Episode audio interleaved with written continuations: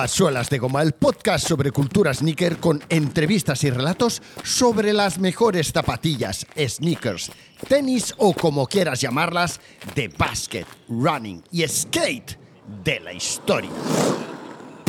Bueno, Martín, aquí estamos una vez más, Muy buenas. frente al micrófono.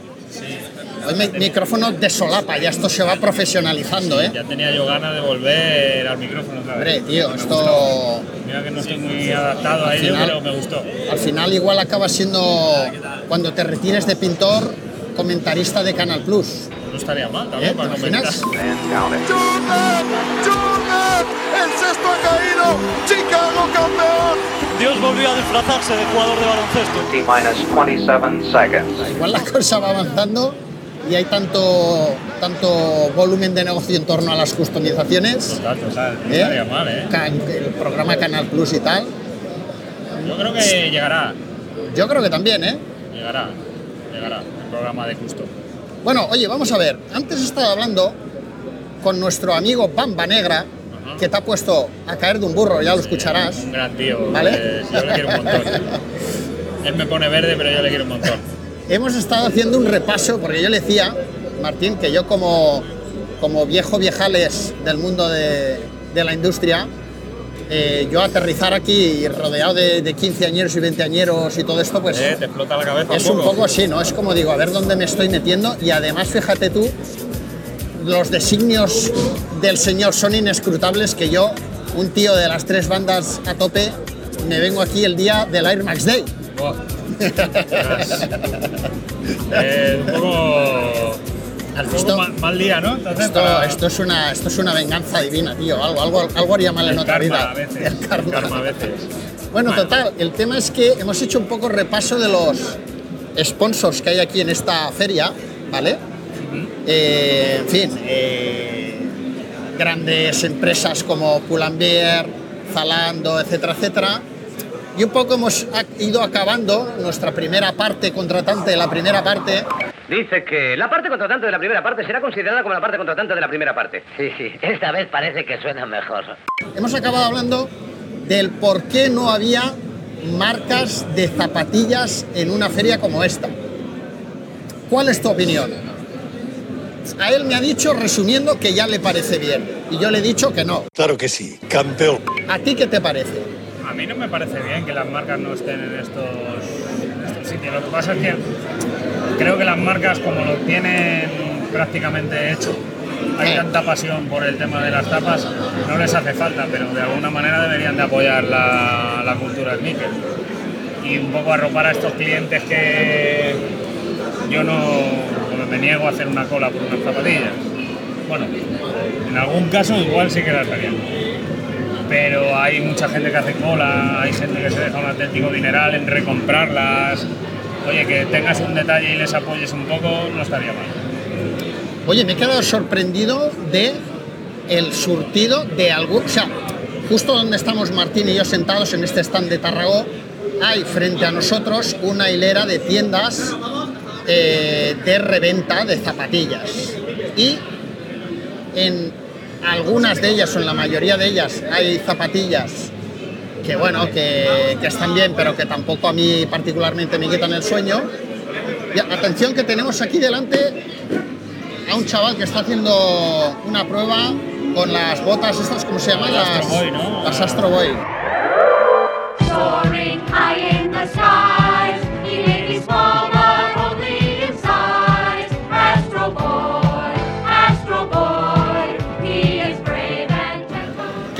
Que no me lo cruce yo esta noche por la calle, que no me lo cruce. Las de, no sé, yo el- la marca de que saca esa bota no consigo pronunciarla, no sé cómo es. Madre mía, qué campeón. ¡Oh, no! Ahí Madre está. mía. Bueno, en fin, Madre mía. he visto alguna que otra joyita, ¿eh? Aquí en Sí, estos sí. está... He Hay visto cosas, una ¿eh? Babe de, de Kenny West, he visto la, un- tres de las Dunks más míticas, la de, la de las langostas, la Lobster, una de Staple firmada por Staple. Bueno, hay joyitas, ¿eh? Y en torno a 6.000 euros, que bueno, ya la cosa se pone seria, Se ¿eh? pone, se pone seria, sí. se pone seria. O sea que bueno, estábamos hablando de todo esto, Martín, porque eh, yo le estaba haciendo, o le he hecho un repaso de todas estas marcas para llegar al punto en el que eh, yo hacía especial hincapié en que creo que vuestro papel en la industria como customizadores es muy importante porque al final sois los que ahora en un momento en el que las ediciones limitadas o especiales ya no están tan al alcance de la gente o ya incluso tienen otra manera de ser reconocidas, Sí. pues al final ya no te diría ni un consumidor final, sino incluso un eh, deportista de élite, ya sea de fútbol o de básquet, puede decir, hostia, yo quiero que me haga una customización eh, un artista como Melon Kicks, Juan Negra, o en fin, todos los que hemos tenido por aquí en, eh, en que luego los, los nombraré. ¿Qué, ¿Qué opinas tú de todo esto? Sí, porque ha llegado eh, llega un momento que necesitamos diferenciarnos de los demás. Hay, por ejemplo, entre los deportistas, pues habrá un montón de deportistas que tienen un mismo contrato con la misma marca y no les da, esa marca no les da algo especial para ellos. Entonces, es una manera de diferenciarte, de, de ser creativo y de diferenciarte dentro de que la marca te lo permita, porque hay marcas que no lo permiten. Ajá. Les pueden poner pegas por temas contractuales y porque yo me lo he encontrado alguna vez, luego hay otras que son mucho más abiertas, incluso saben apreciarlo porque al final lo que consigue cuando un atleta de élite se customiza unas zapatillas es aparecer en medios gratis, Exacto. que va a, haber- va a crear tanto revuelo. Bueno, incluso creo que tú hiciste hace unas botas de fútbol hace poco, ¿no? Sí, sí. Para- Sí, era- para- me las encargó el Girona Vale. para regalárselas a, a Stuani. Eh, Stuani, correcto. Stuani, Me encanta. Que iba a jugar su partido 200 con el Girona. Eh, exacto. Y es un jugador que lleva muchísimos años allí jugando, le tienen muchísimo cariño. Y querían tener un detalle, querían tener un detalle con él y además era sorpresa y todo y jugó el- su partido 200 con mis botas. Pero que justamente en, en- en- en los medios de comunicación salía. O sea, Claro, de hecho, o sea, enfocaron cuando iba a salir Stuani, que salió en la segunda parte, enfocaron a las botas. Y luego una cosa que estuvo fenomenal es que terminó el partido y los comentaristas estuvieron como 10 minutos en primera plana con las botas en la mano, hablando de las ¿Ah, botas. sí? ¡Ostras! Y estuvo, claro, Bueno, esos pues minutos eso, en televisión. Hombre, imagínate, eso pues con un modelo normal o un modelo edición especial del jugador X, eso no lo hacen porque saben que eso directamente Claro, porque es algo de fábrica. es algo de fábrica, exacto. Bueno, pues oye, pues ahí vamos a parar, ¿no? Entonces, bueno, fíjate, además, más, más tú y yo que, que- que somos un poquito de la misma salsa también como, como alma negra, me, me ha gustado hacer un, recopilar un poco eh, para este programa especial en el Scrap World, un poco lo que ha sido la evolución de la importancia del calzado deportivo en, esta historia reciente de, todo lo que podría ser la cultura sneaker. ¿no? Tú fíjate, tú sabes de lo que hablo, que en los 70 y principios de los 80 la diferenciación de entre unos y otros, unos consumidores y otros, comenzó siendo el poder conseguir unas zapatillas. O sea, si tu familia tenía pasta o tú habías ahorrado con la ayuda de tus abuelos eh, y en tu ciudad o pueblo había una tienda de deporte, porque claro, esa era otra, que tuvieran otra. zapatillas eh, de las marcas extranjeras, a lo mejor podías conseguir unas tapas. Entonces, claro, si conseguías una Sir Jordan en el 85-86, eras, eras un extraterrestre. Total, total. O sea, es que claro, hay que, hay que ponerse en el contexto. Es que no- Claro. no tiene nada que ver aquella época con la de ahora que tenemos acceso a prácticamente todo. Bueno, ahora se parece un poco a aquella época porque ahora como las zapatillas que realmente queremos, los colores originales, las suelen sacar por sorteo, tampoco las puedes comprar. Ahí está. Entonces eh, eh, es como está. que se ha dado la vuelta a la tortilla y volvemos a lo mismo. Antes porque no llegaban a tu ciudad y ahora porque no ganas el sorteo, entre comillas, El Rafel. para poder comprar esas zapatillas. Exacto, pues fíjate, estamos, estamos en ese punto. Luego, dejando nuestro país y volviendo a Estados Unidos, a Nueva York, los que tenían, recordarás tú, sus primeras zapas, por ejemplo, sus primeras Adidas Superstar, que hoy llevas tú una versión de la Superstar, versión eh, siglo XXI, ¿cómo se llama el modelo que llevas? Adifom, Adifom, Adifom. Adifom Brutales, brutales. Bueno, pues, ¿qué hacía aquella gente? Tú Recordarás, lo que hacían era cuidarlas muchísimo, limpiarlas con su cepillo de dientes, eh, mm, poner los lazos a juego. Eh, o sea, que yo era una subcultura, Sí, sí, ¿no? sí, totalmente. ¿eh? Ahí, ahí seguramente, no sé, ahí la verdad es que no me ha dado tiempo de indagar, pero Tarragó, que es de 1940, no creo que tuviera sus productos en Nueva York, pero seguro que en Nueva York había algún, alguna marca de rollo Tarragón en aquel momento, Seguro, ¿no? seguro, seguro.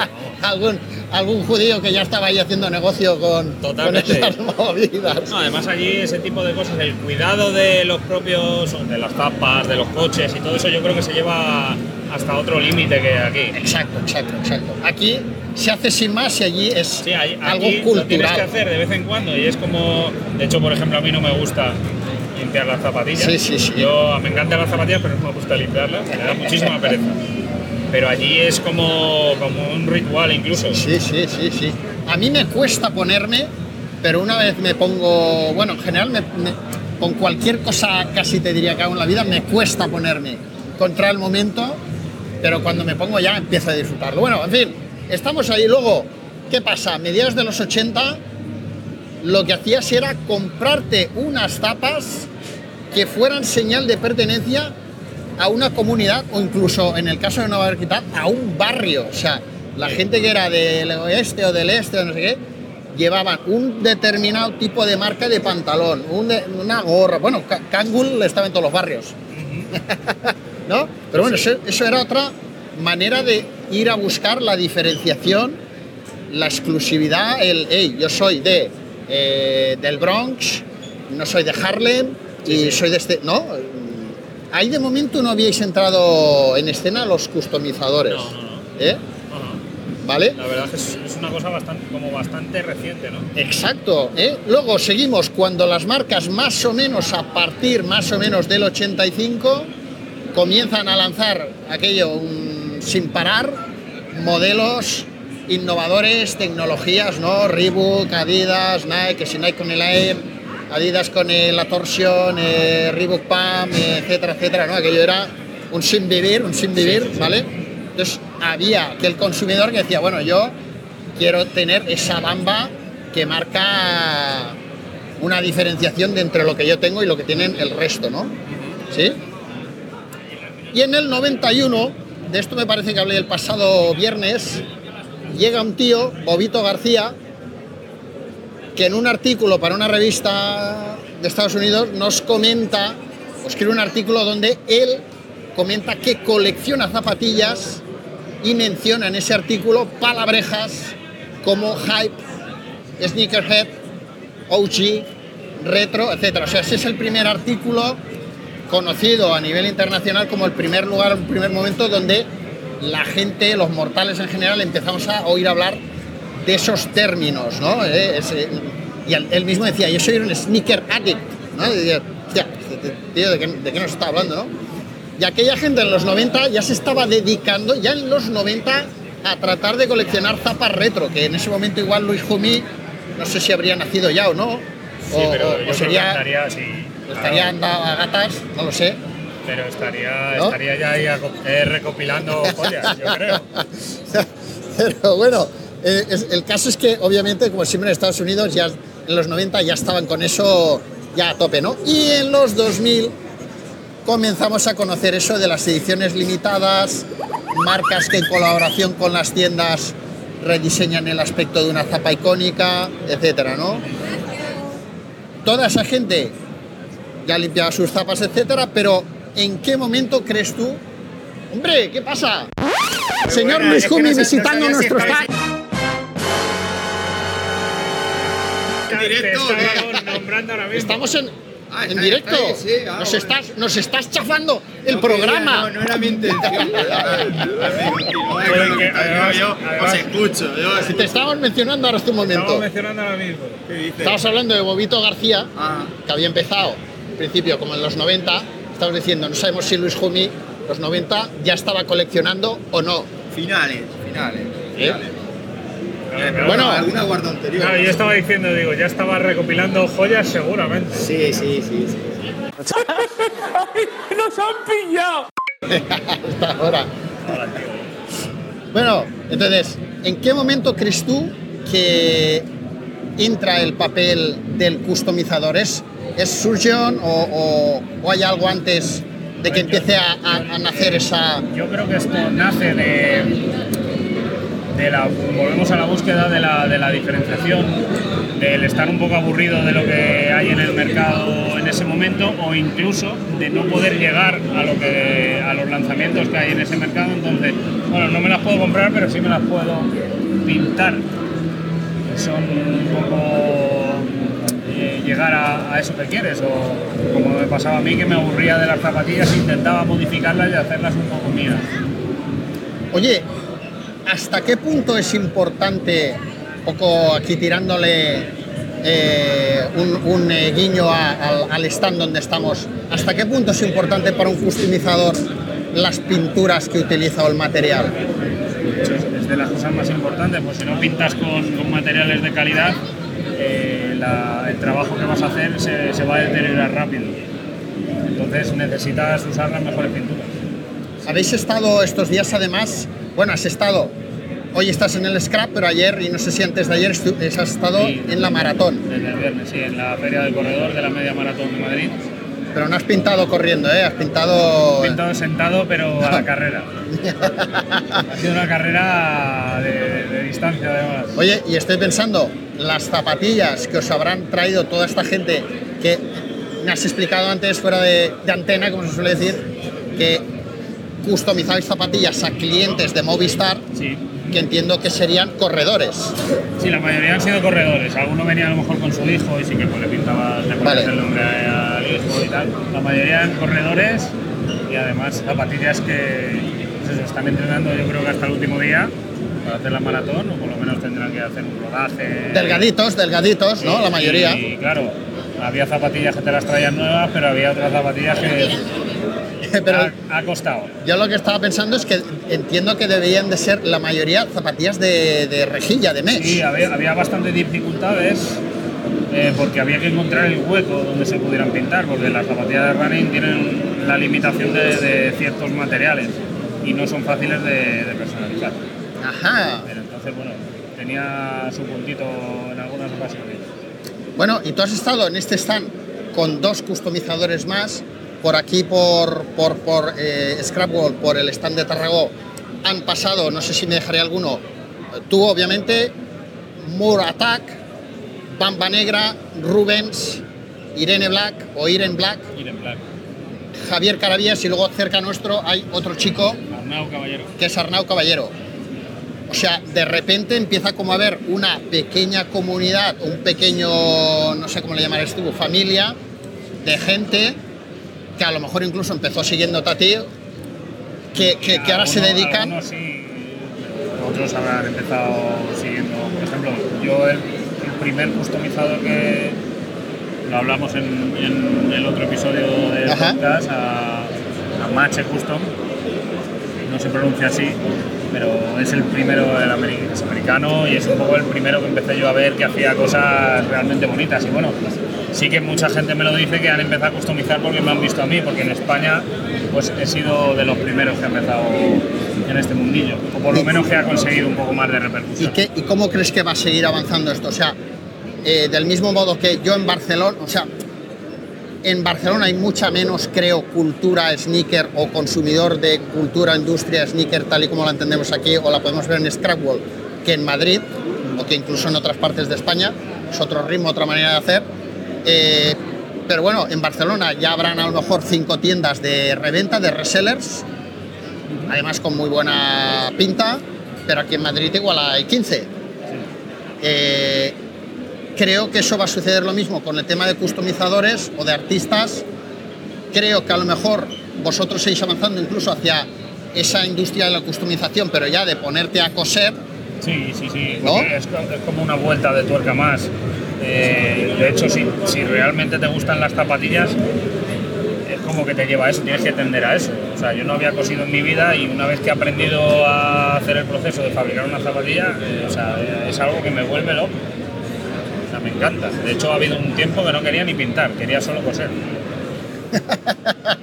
Bueno, de hecho, a, a los, a los poquitos que estamos o que estáis en, en la, en la comunidad o, o en, la, en, la cuenta premium de suelas de goma, eh, os envié una mini maqueta, un- una mini zapatilla que se hizo en su momento para Adidas, que es mm, una reproducción, un- un- una plantilla de lo que es el, el patrón de la zapatilla, la suela, etcétera.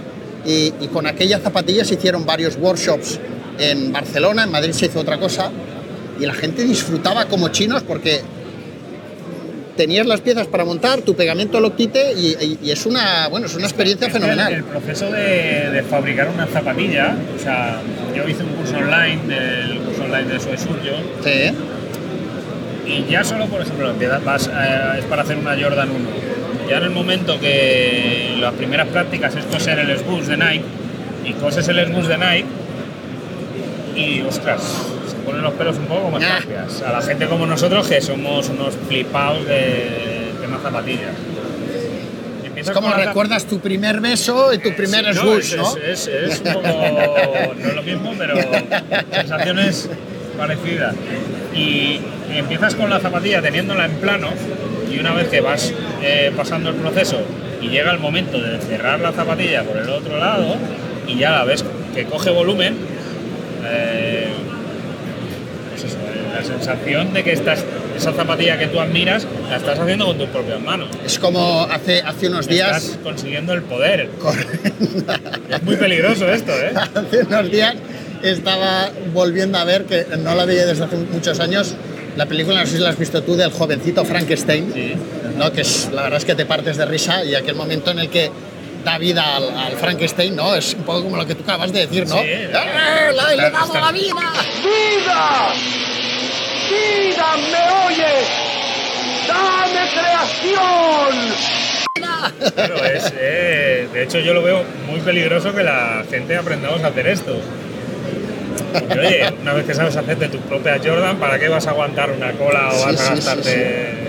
Te van a salir bastante más caras, ¿eh? Porque tienes que comprar un montón de materiales, un Sí. montón de tal, no sé, y hasta que las hagas bien es un proceso largo. Pero va a llegar un momento en que vas a pasar de ello. Bueno, bueno, muy interesante esta reflexión. Bueno, oye, eh, Melon, para ir acabando, ¿para quién estás pintando, vas a pintar estas siguientes zapatillas? ¿Tienes algún encargo que nos quieras contar? ¿Algún Estoy, proyecto? eh, sí, estoy haciendo otro par para, para Stuani, que quiere tener una réplica para, para su museo. Ah, mira. Eh, vienen unos cuantos pares para, para Antonio Rudiger.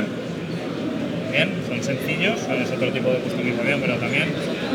Y alguna cosilla más. Ahora mismo tengo un par de, de proyectos personales, porque ahora estoy en una fase que voy a poder dedicarle un tiempo a proyectos personales, que es algo que tengo un poco descuidado y tengo muchas ganas. Muy bien.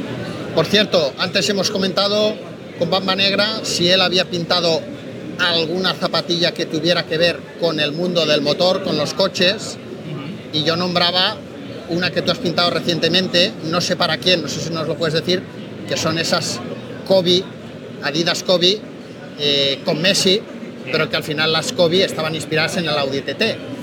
Eh, pero me chocó o me choca, yo, que, yo como soy, que soy como muy cuadrado a veces para según qué, yo pensé, hostia, qué guapas, porque la verdad es que te quedaron brutales, pero, pero claro, me chocaba en plan Messi con una zapa de básquet. ¿Cuál, cuál era, cuál, tiene- cuál es tiene- el...? Tiene, tiene su sentido, tiene varias- eh, están hechas así por varias cosas. Eh, hace, hace unos años, eh, bueno, sobre todo Messi lleva Adidas, había que buscar Sí. una zapatilla de Adidas no fuera de fútbol, porque era petición del cliente, Vale. donde se pudiera hacer un retrato de Messi con la copa, eh, entonces era, era un poco complicado. Y entonces, dándole vueltas, eh, hace unos años, Kobe Bryant y Messi hicieron un anuncio Ah, vale, sí, sí, sí. sí. entonces, eh, por ahí encontré el nexo de unión. Kobe Bryant llevó en su día, aunque es un jugador icono, era un jugador icono de Nike, pero en su día llevó, a- llevó Adidas. Sí, sí. Y bajo mi punto de vista, la época con Adidas, eh, los modelos que sacó estaban bastante adelantados a su tiempo. Sí, por O supuesto. sea, son bastante incomprendidos, sobre todo la Kobe 2, que a nadie le gusta, habrá muy pocos a los que nos gusta, a mí me, me flipa. Y entonces ahí encontré un poco el nexo y es una zapatilla que le tenía yo muchísimas ganas de personalizar, porque además es súper lisita. Claro, eso es como... Ah, es el pincel ahí. Es súper lisita para poder hacer un retrato en plan realista súper chulo y, y tiene detrás pues ese, ese punto de unión que tienen ambos, ambos personajes y ambos jugadores. Buenísimo. No, no tenemos rotuladores.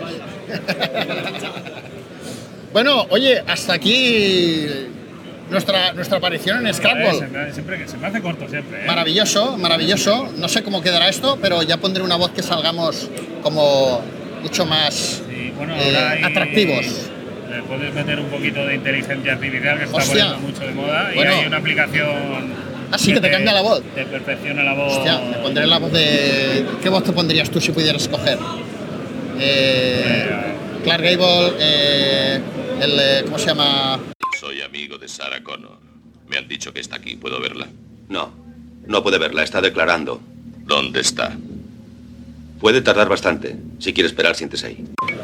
El, el sargento de hierro, el Clint Eastwood. Clint Eastwood, No estaría mal. ¿no? Clint Eastwood. Mickey, sé, pero- Mickey Mouse. No sé, habría que pensarlo, ¿eh? Mira, es, es algo que no he pensado nunca. Bueno, Martín, muchas gracias, tío. Venga, mañana más y mejor. The glitter. It's not gold. Nah, well, yeah, we gonna cook this Sunday. okay? reality. Uh-huh, uh-huh. Let's come by. what you You got your new girlfriend? This is family business, and this is for the family that can't be with us. And this is for my cousin locked down, oh, the answers in us. That's why I spit it in my song, so sweet like a photo of your granny's picture. Now that you're gone, it hit us. Super hard on Thanksgiving and Christmas, this can't be right. Yo, you heard the track I did, man, this can't be like. Somebody